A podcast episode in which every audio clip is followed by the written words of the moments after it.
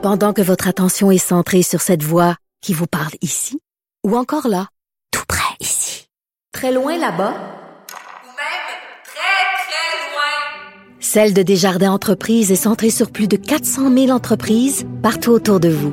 Depuis plus de 120 ans, nos équipes dédiées accompagnent les entrepreneurs d'ici à chaque étape pour qu'ils puissent rester centrés sur ce qui compte, la croissance de leur entreprise. Avocat à la barre. Avec François-David Bernier. avec François-David Bernier. On vient de parler de la guerre, jour de souvenir euh, cette semaine. On a parlé avec Albert Reiss de, de- de ce qu'on- ce qu'il a vécu, euh, et ce qu'on vit maintenant en tant que pandémie, c'est pas comparé à, à la guerre. Euh, Il n'y a rien là, comme on dit. Et euh, il y a des victimes. On on continue sur le thème de la guerre. Il y a des victimes de la guerre. Et là, il y a un guide d'accompagnement euh, des victimes de la guerre qui va sortir. Et on, en parle avec euh, celle qui a initié tout ça. Euh, Elisabeth, bonjour. Bonjour, maître François Vernier, comment ça va? Ça va très bien. Désolé, Elisabeth, j'ai pas dit votre nom de famille. Présentez-vous. euh, Vous, vous, vous travaillez sur ce guide-là? Oui, c'est ça, moi je suis Elisabeth Garcia. Je suis la directrice d'une association de victimes du conflit armé colombien au Canada qui s'appelle Asovica. Mhm. Puis j'habite à au Canada, et spécifiquement, au- à Montréal. Et euh, je suis ici depuis 11 ans déjà. Puis euh, c'est ça, je suis venue avec toute ma famille, de la même façon qu'ils sont venus autour de 500 000 personnes de la Colombie qui habitent autour de 43 pays à cause justement d'une guerre qui on a vécu pendant 60 ans. OK. Donc, vous avez- justement été victime de cette guerre-là euh, en Colombie. Et là, euh, vous instituez ce guide-là d'accompagnement aux victimes de la guerre. C'est qu'est-ce que ça, fait pour, aider ces gens-là? Ok, ce que je dois vous raconter en premier pour entrer en contexte, on a fait un travail euh, volontaire avec la Commission de la vérité de la Colombie. Puis la Commission de la vérité, comme son nom le dit, euh, c'est une commission qui essaie de trouver, de, de trouver la vérité, de pourquoi les faits se sont passés de cette façon-là, et c'est quoi qui a occasionné la guerre en Colombie. Mhm. Mais on s'est rendu compte qu'il faut aussi trouver la vérité au dehors de la frontière de la Colombie. C'est pour ça qu'on essaye de trouver les victimes qui sont partout dans le monde. Comme je viens de vous raconter, nous sommes dans 43 pays. Puis le Canada, c'est le troisième pays qui a reçu les gens de la Colombie euh, qui sont venus ici juste pour chercher un refuge. L'asile ici, là. Euh, Exactement. OK. Je pense que pour nous, le plus important, c'est d'arrêter de penser que le refuge, c'est juste un droit et essayer de faire du refuge un foyer. Mhm. Donc, ça, c'est notre lutte en, en tant qu'association de victimes. Puis, on travaille ensemble avec des universités comme l'Université de Concordia et le laboratoire d'actes d'écoute, et qui essayent de travailler sur la mémoire des gens qui habitent ici au Québec et qui viennent à cause de la guerre de partout dans le monde. Parce que euh, la différence ici au Canada, et c'est sûr qu'il y a beaucoup de pays, surtout du Sud, qui sont affectés par la situation de guerre qui, Mhm. qui font qu'on ne peut pas vraiment vivre en paix. OK. Et là, dans ce guide-là, c'est qu'il y a plusieurs experts qui interviennent, là. Exactement, qui vont traiter beaucoup d'aspects comme l'attention psychosociale, l'accès à la justice, justement, et, l'accès aux services euh, qui sont offerts, qu'on peut trouver ici au Canada, comment les loger, ou même se nourrir, pouvoir étudier, en tout cas, et rendre notre société plus égale. C'est ça notre lutte. C'est Mhm. ça que les experts traitent dans les guides.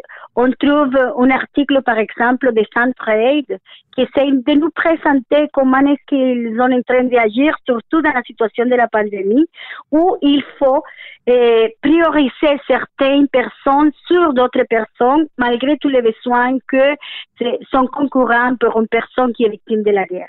Donc c'est difficile maintenant de prioriser au Canada parce que c'est évident que beaucoup de gens sont affectés à cause de la pandémie, mais une situation qu'on doit présenter, se dire finalement que l'urgence, que c'est vraiment la situation de la pandémie, ne peut pas invisibiliser les choses qui sont importantes.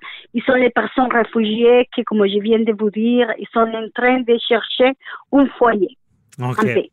Et est-ce que. euh, pourquoi il faut aider les gens victimes de la guerre? Pourquoi il faut? Parce que je pense que c'est un devoir de solidarité. On dit que la solidarité, c'est la tendresse des peuples autour du monde. Hmm. Je pense qu'on est, euh, on est co-responsable de trouver la paix dans le monde. C'est pas euh, une cause qui est vraiment dehors de- de- du Canada. On voit que, par exemple, en Colombie, il y a beaucoup de minières canadiennes qui sont en train de faire des choses qui ne sont pas correctes dans le pays du Sud, juste pour avoir les ressources. Et la seule chose qu'ils laissent, c'est la guerre chez nous. Hmm. Mais il apporte tous les, tous les ressources et toute la richesse par ici. Donc, euh, on est co-responsable aussi de trouver la paix de la même façon qu'on a aidé aux causes qui ont causé la guerre dans ce pays du Sud. Donc, euh, il faut vraiment arrêter d'être indifférent et commencer à penser un petit peu plus solidairement pour trouver la paix pour tout le monde, que c'est un droit de vie. Parce que ces gens-là qui viennent ici euh, ont vécu des atrocités. C'est, intégrés dans un pays qui, qui on, on oublie ça, hein, qu'ici, euh, on vit pas la guerre. Euh, et c'est, intégrés dans ce pays-là. Est-ce que c'est de dire, les, les aider à s'intégrer, à comprendre qu'on on n'est pas dans, dans, dans le conflit comme dans leur pays? Exactement. Je pense qu'ici, on, on, on commence à renaître. On commence à comprendre comment ça marche dans une société où les personnes qui habitent viennent de partout dans le monde. Il faut trouver des accords qui nous aident à vivre en paix malgré toutes les différences. Mhm. Mais aussi, il faut toujours parler du droit de la mémoire. Ça, c'est très important, surtout cette semaine qu'on est en train de parler justement du devoir de, de, souvenir de beaucoup de choses. Et ce que je peux vous dire, c'est que finalement, beaucoup des immigrants et beaucoup de réfugiés ont une histoire à partager, puis ont le droit de, reconstruire la mémoire, la mémoire de tous ces chemins parcourus qui nous a fait arriver jusqu'ici, mais aussi bâtir avec vous la possibilité d'un avenir plus clair, surtout pour les enfants qui sont nés ici, puis qui finalement deviennent néo-canadiens. hein. Mhm. Est-ce que. Euh, Parce qu'on parle beaucoup, on se cachera pas. Là, euh, votre discours me fait penser, euh, je reviens encore une fois sur beaucoup de gens qui se disent ça n'a pas d'allure de brimer des droits en pandémie. les, gens ont de la difficulté à, moins sortir. Mais est-ce qu'avec votre vision d'une personne qui vient d'un pays qui est en guerre, et, certains de vos confrères comme ça, est-ce que on prend pour acquis ici euh, no- no- la paix, notre liberté? Est-ce qu'on prend ça pour acquis?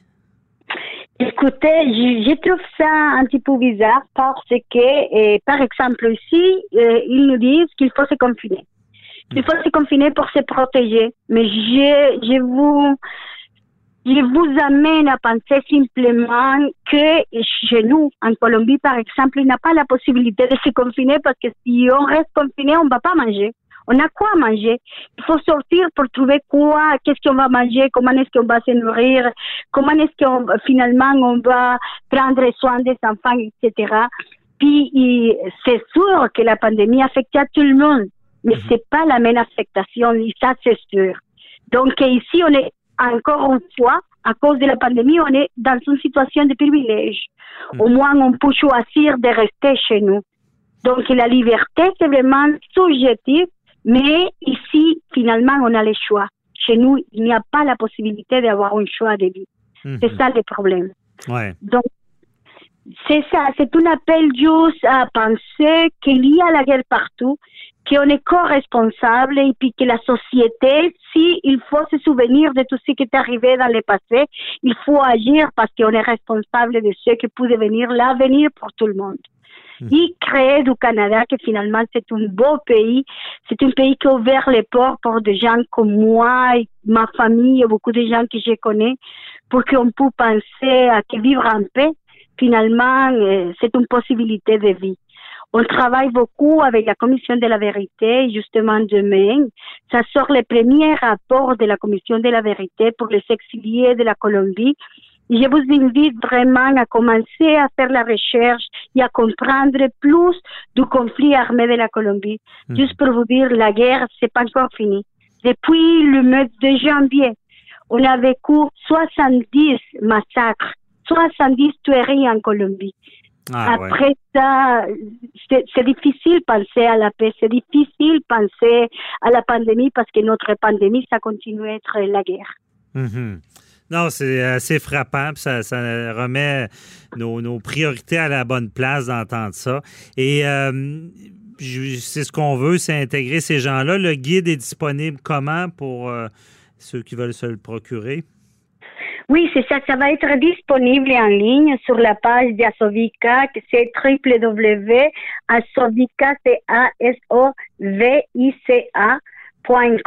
donc, euh, je vous invite à partager et à, faire la recherche dans notre page. Aussi avec Centraide, que c'est un allié d'Asovica, puis l'Université de Concordia. C'est juste taper la guide d'accompagnement d'Asovica et vous allez la trouver. Il faut s'informer parce que c'est un devoir des citoyens, mais il faut aussi nous aider à bâtir un avenir où tout le monde peut vraiment rester en paix. Bon, c'est une bonne, euh, une bonne initiative, une bonne avancée. Merci beaucoup, Elisabeth Garcia, de nous avoir parlé et euh, on invite euh, les gens à aller visiter le site web. Bonne journée.